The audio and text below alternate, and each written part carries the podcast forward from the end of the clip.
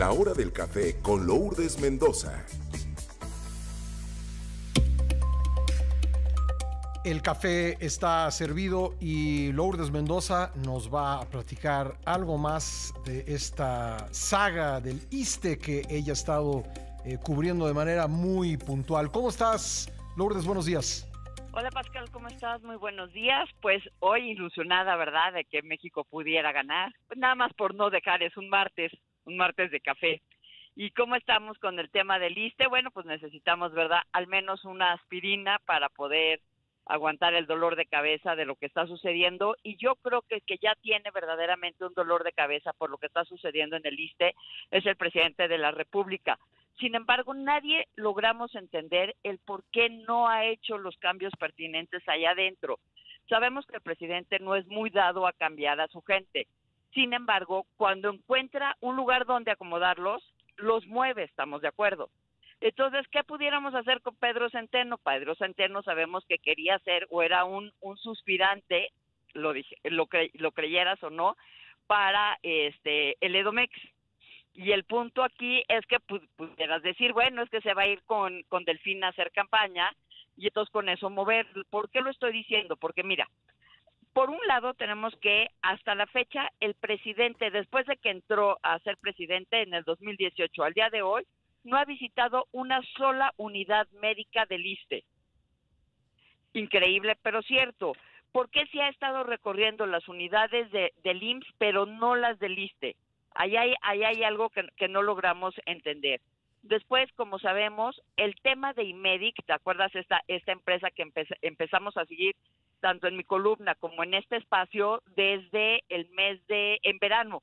En, el mes de agosto fue la primera vez que escribimos sobre el tema y decíamos es un escándalo, ¿cómo es posible que le hayan dado un contrato por seis meses y hayan pasado más de 45 días y no le quitar, y no le hubieran quitado el contrato? Bueno, pues ahorita imagínate, del primero de julio a lo que vamos de ahorita y sigue sin dar el servicio, no se lo han quitado y tampoco lo han sancionado. ¿Quién dio este servicio? Pues ni más ni menos que Almendra Ortiz. De Almendra Ortiz ya hemos platicado que eso gente de la ayudantía de los que corren junto al coche del presidente cuando el presidente sale. Entonces no entendemos por qué Almendra sigue ahí. Ahora, el director general del ISTE no nada más mintió en la Cámara de Diputados, sino también mintió en la Cámara de Senadores.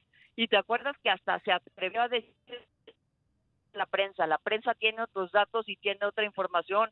Pues yo le quiero decir al director general del ISTE que no nada más tenemos otros datos, yo, Lourdes Mendoza, en lo personal, tanto contigo como en el, en el periódico, he publicado la redundancia oficiales que se han mandado entre ellos, en donde Centeno le reclama a Almendra haber otorgado esa adjudicación directa de IMEDIC y le dice en ese oficio, te hago a ti responsable de lo que pudiera suceder, de las consecuencias que esto tenga.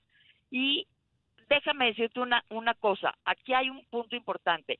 También otra de las cosas que llaman la atención es que supuestamente habían dicho que no iban a mentir, que no iba a robar, que no iba a haber tráfico de influencias, pero entonces no podemos entender cómo es que eh, permitieron que Mario Delgado, el hoy presidente de, del partido Morena, impusiera a su hermana literal sin tener también el perfil necesario para ser la secretaria técnica de la Comisión de Vigilancia del ISTE.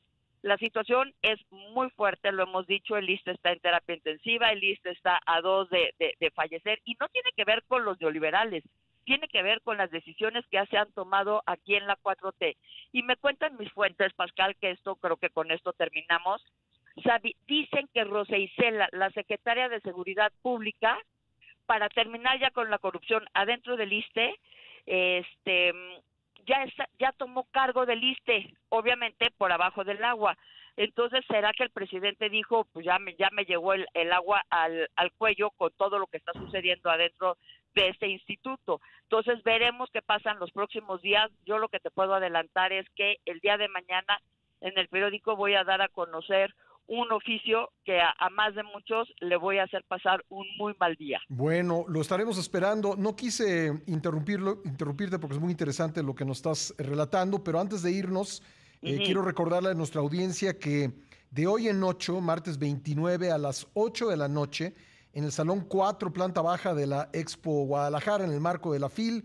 Vas a presentar tu libro con la frente en alto. Muchas felicidades por eso, eh, estimada Lourdes. Eh, nos da mucho orgullo que seas parte del equipo y que vayas a presentar este libro con importante, un importante testimonio. Te mando un gran abrazo.